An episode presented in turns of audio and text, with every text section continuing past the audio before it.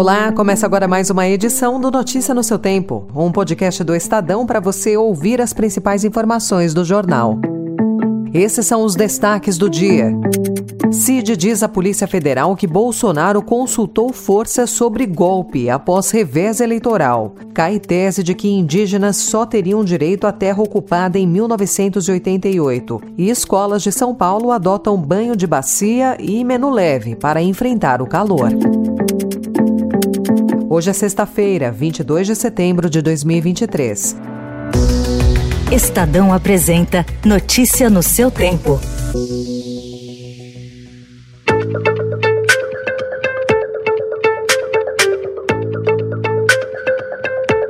Em delação premiada à Polícia Federal, o tenente-coronel Mauro Cid disse que após a derrota nas urnas, o ex-presidente Jair Bolsonaro se reuniu com a cúpula das Forças Armadas para discutir a possibilidade de uma intervenção militar. Segundo o ex-ajudante de ordens, o então comandante da Marinha, o almirante Almir Garnier Santos, apoiou a ideia. O Estadão apurou que Bolsonaro, porém, viu a sua pretensão se esvaziar ao ouvir de um militar de alta patente que, se houvesse intervenção, ele teria de deixar o cargo e um novo pleito seria realizado. Nomeado pelo presidente Lula, o atual comandante do Exército, o general Tomás Paiva, disse a Eliane Cantanhede do Estadão que espera a conclusão das investigações para virar a página com punição dos responsáveis e a distinção entre os erros individuais e a instituição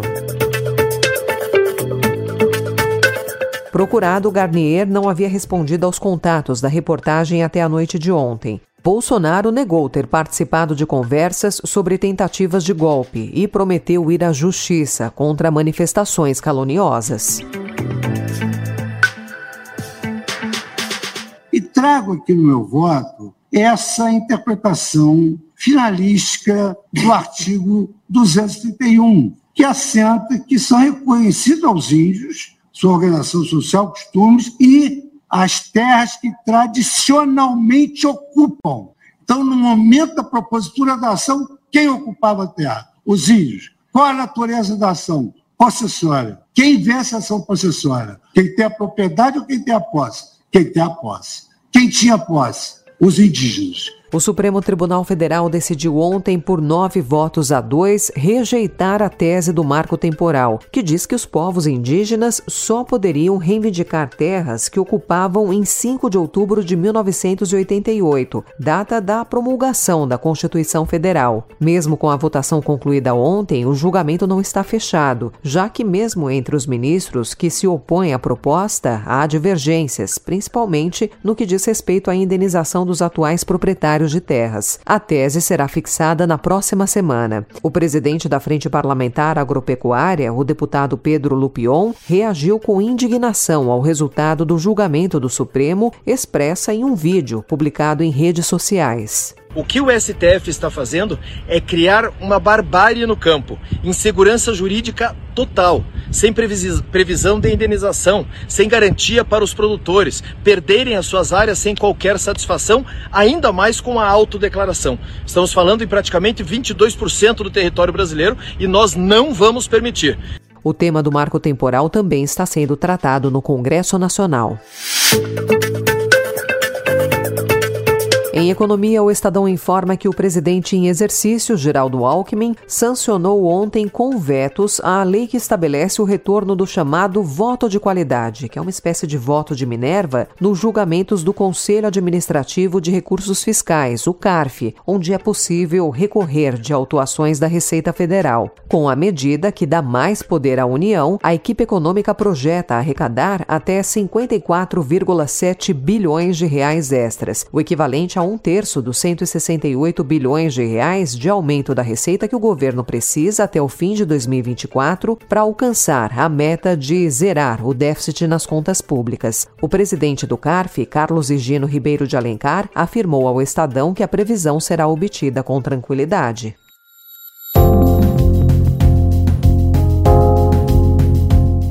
Today I'm in Washington to strengthen our coalition to defend Ukrainian children, our families, our freedom and democracy in the world.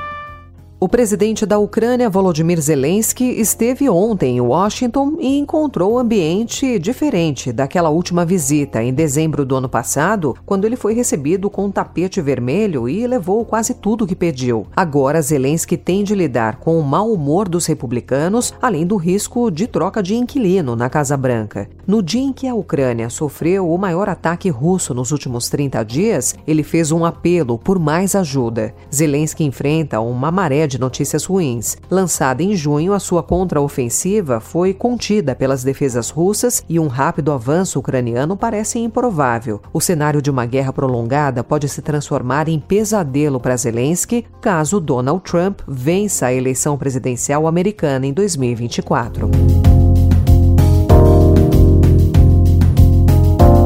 Uma nova vacina experimental contra o vírus do HIV começa a ser testada em humanos, anunciou na quarta-feira a companhia norte-americana de imunologia Vir Biotechnology. O objetivo é estimular o corpo a produzir células imunológicas que reconhecem várias proteínas do vírus. A empresa espera ter os dados iniciais do teste de fase 1 no segundo semestre de 2024.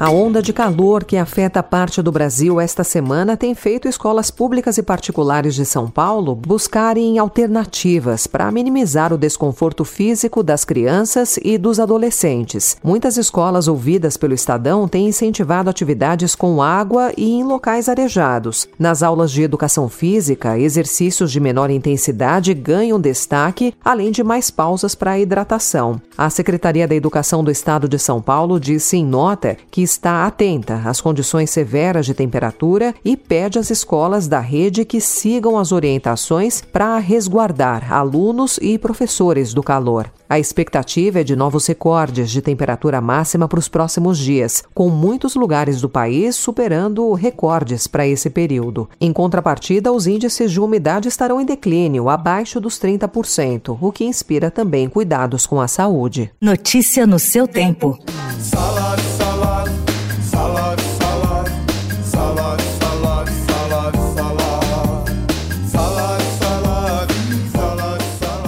A história da dupla carioca Claudinha e Bochecha, que fez sucesso em todo o Brasil com hits como Só Love e Quero Te Encontrar, poderia ser abordada por diversos ângulos. A partir da tragédia que matou Claudinho no começo dos anos 2000, do sucesso estrondoso dos dois com milhões de discos vendidos ou apenas da amizade entre eles. No entanto, o filme Nosso Sonho, que estreou ontem, vai pelo caminho mais poético e curioso possível, uma história sobre o tempo. Em pouco mais de 100 minutos, os atores Lucas Penteado e Juan Paiva, que interpretam Claudinho e Bochecha, respectivamente, esbanjam química e fazem com que o espectador acredite na amizade mais sincera possível.